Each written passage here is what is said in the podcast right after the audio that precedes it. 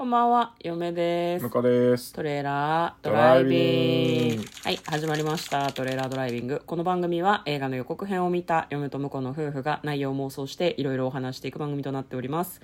運転中にお送りしているので安全運転でお願いします。はい、今日は映画の妄想をお届けします。はい、今日妄想する映画はこちらです。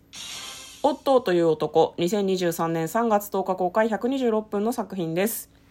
こちらはトム・ハンクス主演、町内一の嫌われ者、だけど好きにならずにいられないというキャッチコピーがついております。はい。まずは予告編の方を復習して内容の方妄想していきたいと思います。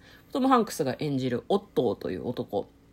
ずっとしかめっ面なんですね。犬を散歩してる街の中の女性がいたら、そいつにおしっこさせるなよとか、わざわざ言ったりとかする。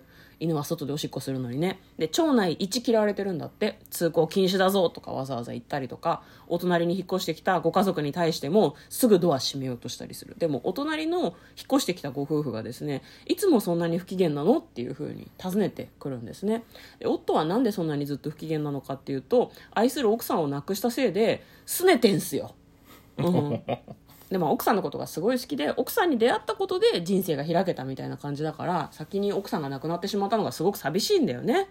でもその隣の家の女に、えー孤独のまま生きるの？そんなのよくないわ」とか言われて悔い改めんのかな？ちょ全然意味わかんねえやっていうのはちょっとなんか予告を見てて思ったんですけど。では内容の方妄想していきたいと思います。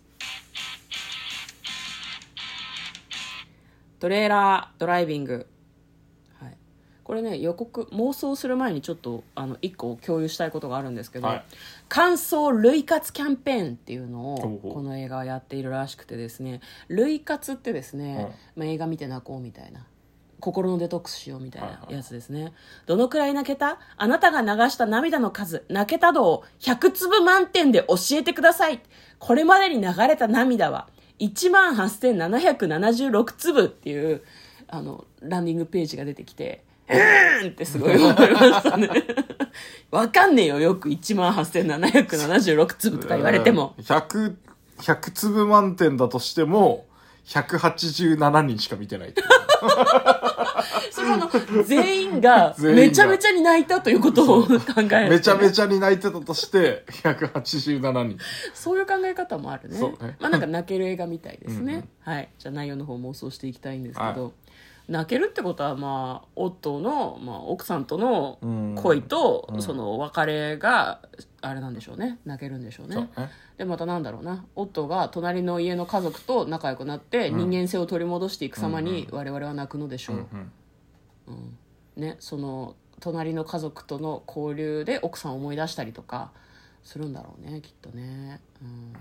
まあ、でもなんだろうな。気分がクサクサしてる時は誰かと雑談をするっていうのは確かにいいことかなっていうふうには、くさくさってなんですか？クサクサってむしゃくしゃとか。あ、そう。なんかねもやもやとかをクサクサって言わない？えー、言わないです。え？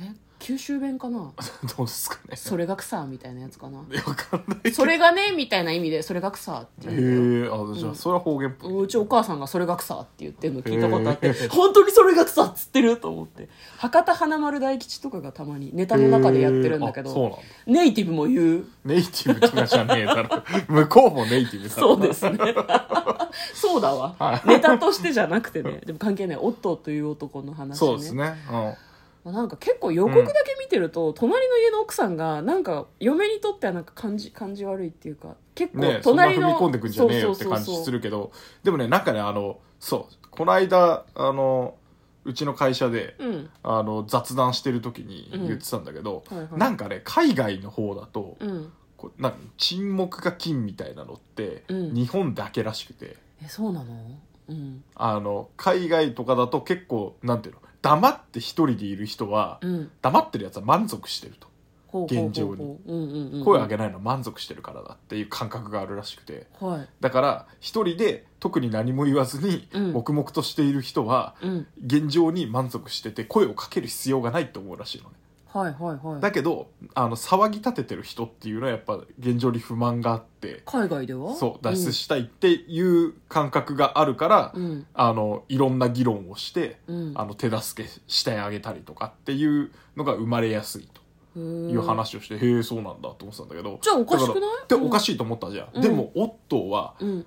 当たり散らしてんのよああなるほどね。人と交流はしてるんだ。そそうういうだからイラ形でね。イラしてぶつけてきてるから、うん。うん隣の奥さんはあ一人ではいたくないはずだって多分思ってんだよね。正しい判断だ。っていうことで、あの、踏み込んできてくれてるというか、他の人たちは多分ね、あの、うんも、元を知ってるから、うん。あの、嫌なやつになっちゃったなみたいな感じなのかもしれないけど、なるほどね。あ新しくこうしてきた人にとっては、うん。あの、ひど一人で孤独なのに、こう、喋りまくってるっていうところでね。